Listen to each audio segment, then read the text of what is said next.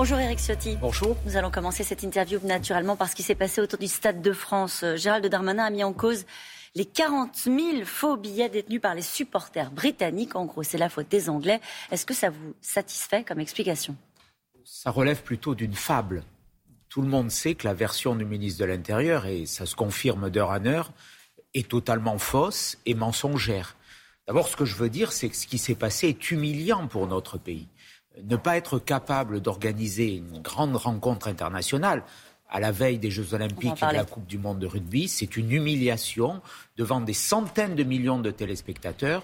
La France a montré son incapacité à assurer la sécurité et, l'organisation euh, d'une rencontre sportive. Donc euh, c'est ça qu'il faut. Mais pourquoi vous dites il ment? Euh, Il ment. Il n'y avait pas 40 000 faux billets ou supporters ah, qui se sont présentés au, stade? Tous les spécialistes sérieux le, démontrent. Les chiffres qui viennent des transports en commun montrent qu'il n'a pas pu venir autant de spectateurs, de, supporters dans, le stade, les journalistes internationaux, français, les plaintes qui ont été déposées.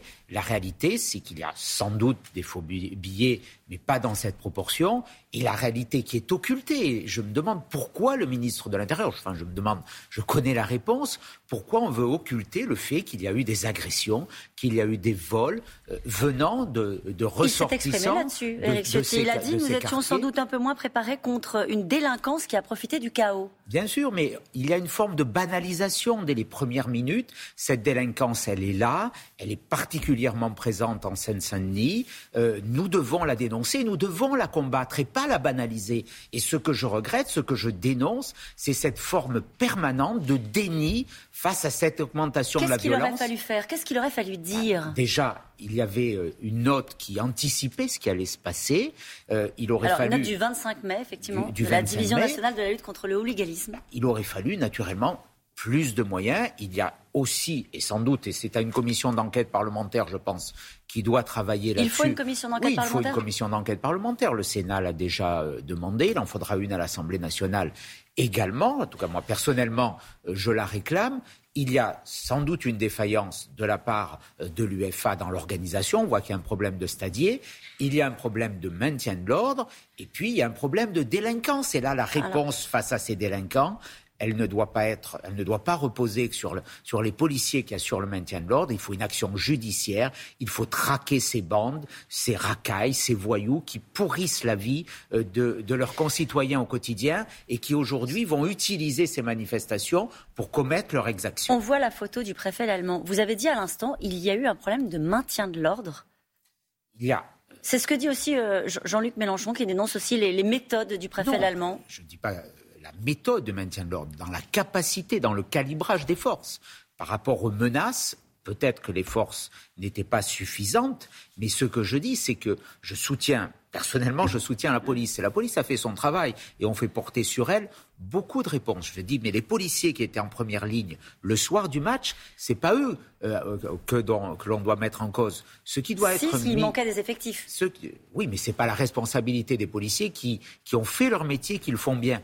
Euh, face à cette situation, face à, à ces, ces groupuscules, ces bandes organisées, nous les retrouvons dans les manifestations des pilleurs euh, aussi. Il faut qu'il y ait une action judiciaire forte il faut aussi, euh, s'il y a des ressortissants étrangers dans ces personnes, qu'il y ait des expulsions, euh, des interdictions de territoire français, parce que on voit souvent que ce sont à peu près les mêmes acteurs qui agissent. 52 interpellations, 40 Français, une dizaine Avec des, chiffres incohérents, puisque dans la journée, M. Darmanin fait un tweet en disant euh, la plupart des interpellations sont des Britanniques, et hier soir, euh, au journal de TF1, il dit l'inverse. Il y a quasiment plus de Britanniques. Donc on voit bien que euh, la version est totalement incohérente. Gérald Darmanin a aussi pour mission, et vous l'avez évoqué rapidement, euh, de relever le défi euh, sécuritaire de l'organisation des Jeux Olympiques.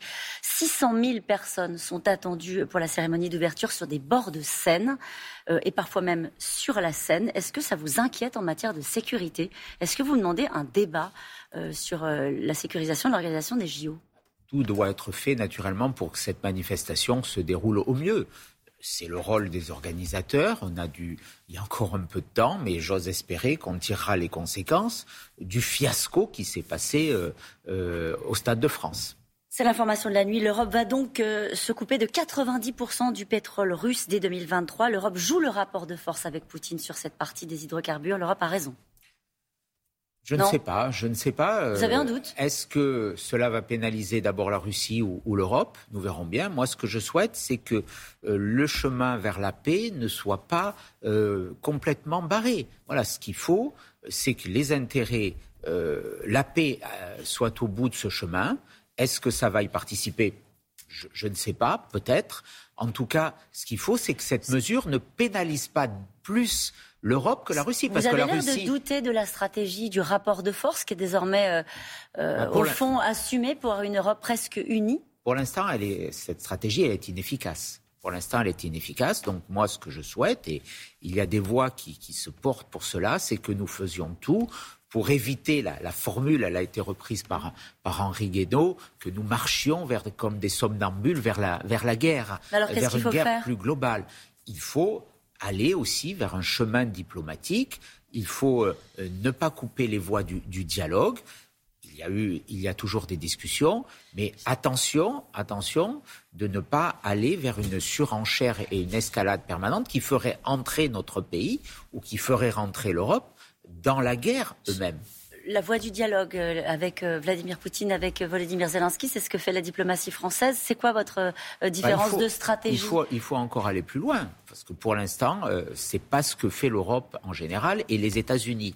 donc, je crois que pour l'instant, cette stratégie, elle a échoué. Veillons à ne pas aller vers une escalade permanente qui conduirait à un point de, non-retour. Est-ce que c'est pas Vladimir Poutine qui va vers l'escalade de, de la guerre, d'une guerre mondiale est-ce que c'est pas Vladimir Poutine qui va vers l'escalade Bien entendu, euh, qu'il a, nous avons face à nous personne dont nous ne connaissons pas les, limites. Mais j'ai une interrogation sur la stratégie qui est menée. C'est dit. Le gouvernement prépare, on parlait des conséquences que ça peut avoir sur le pouvoir d'achat des Français, prépare des annonces sur le pouvoir d'achat. Bruno Le Maire a annoncé euh, qu'il n'y aurait pas de rattrapage sur la facture des consommateurs. Euh, en matière d'énergie, le bouclier tarifaire sera maintenu pendant toute l'année 2022. C'est ce qu'il faut faire Moi, je crois qu'il faut, euh, il faut agir différemment. La, logique de ce pouvoir euh, qui ne prend pas les décisions euh, courageuses, c'est la logique du chéquier et du chèque sans provision. Nous voyons bien qu'à la fin, au lendemain des élections législatives, des mesures beaucoup plus douloureuses vont être prises elles viendront d'abord de la Banque centrale européenne qui ne rachètera sans doute plus les, les, dettes des États, les dettes souveraines. Ça va tout changer. Il y a une augmentation des taux d'intérêt qui risque à la fin du quinquennat de porter le service de la dette à 100 milliards d'euros par an. C'est gigantesque et, on n'y résistera pas. Certains évoquent un scénario à la grecque. donc il va falloir changer de logiciel. Moi, ce que nous demandons, euh, nous demandons une baisse des taxes sur le carburant. C'est dans le programme législatif que nous portons, euh, pas euh, sur le litre de carburant, d'essence ou de gasoil, pas au-delà d'un euro cinquante. Comment? En supprimant les taxes. Il faut arrêter avec les subventions, les chèques, parce que cela, à un moment, on le paiera. Les subventions d'aujourd'hui sont les impôts de demain. Ce que nous préférons, c'est le courage de baisser les impôts baisser les taxes, ça coûte cher aussi aux finances publiques, vous le savez. Ça coûte cher, mais c'est plus vertueux et ça initie un cercle vertueux qui impose des économies par ailleurs. Combien les LR vont-ils sauver de députés, euh, En tout cas, je souhaite, je ne sais pas, euh, le mot sauver ne me plaît pas.